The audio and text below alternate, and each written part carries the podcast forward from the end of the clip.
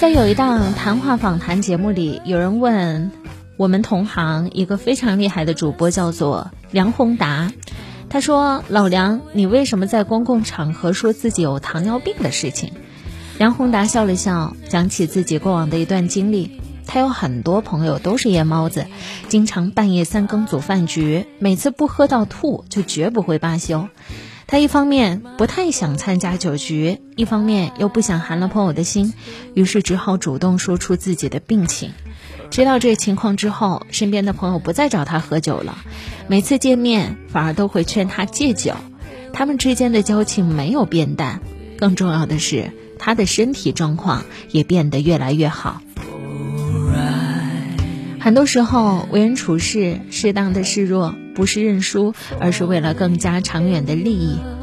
小时候，我们应该都会学过廉颇和蔺相如列传。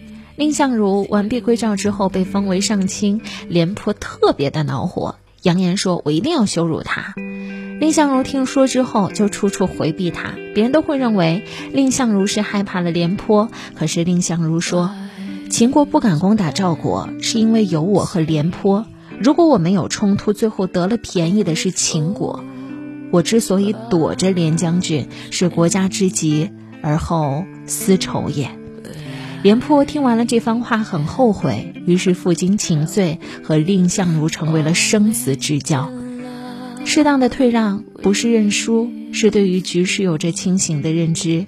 在国家利益面前，个人的面子又算什么呢？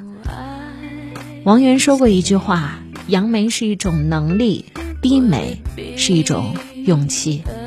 愿我们在扬眉的同时，也能学会低眉，因为世事无常，多一些示弱的力量。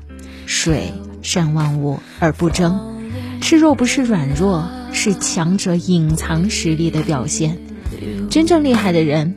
从来不会在意别人的目光，也不会计较一时的成败和得失，也不会只盯着眼前的鸡毛蒜皮。他们懂得示弱，才会赢得一世。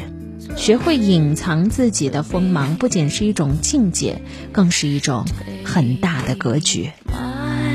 特别感谢大家的理解，刚有在节目当中和大家。分享为什么这段时间做节目声音会有一点变化？是因为转换季节，前段时间温度降得太低了，没有保护好自己的嗓子，所以会咳。每当把麦拉下来的时候，其实都是在解决自己咳嗽的时间。谢谢大家的理解，很感动，也谢谢你们的关心。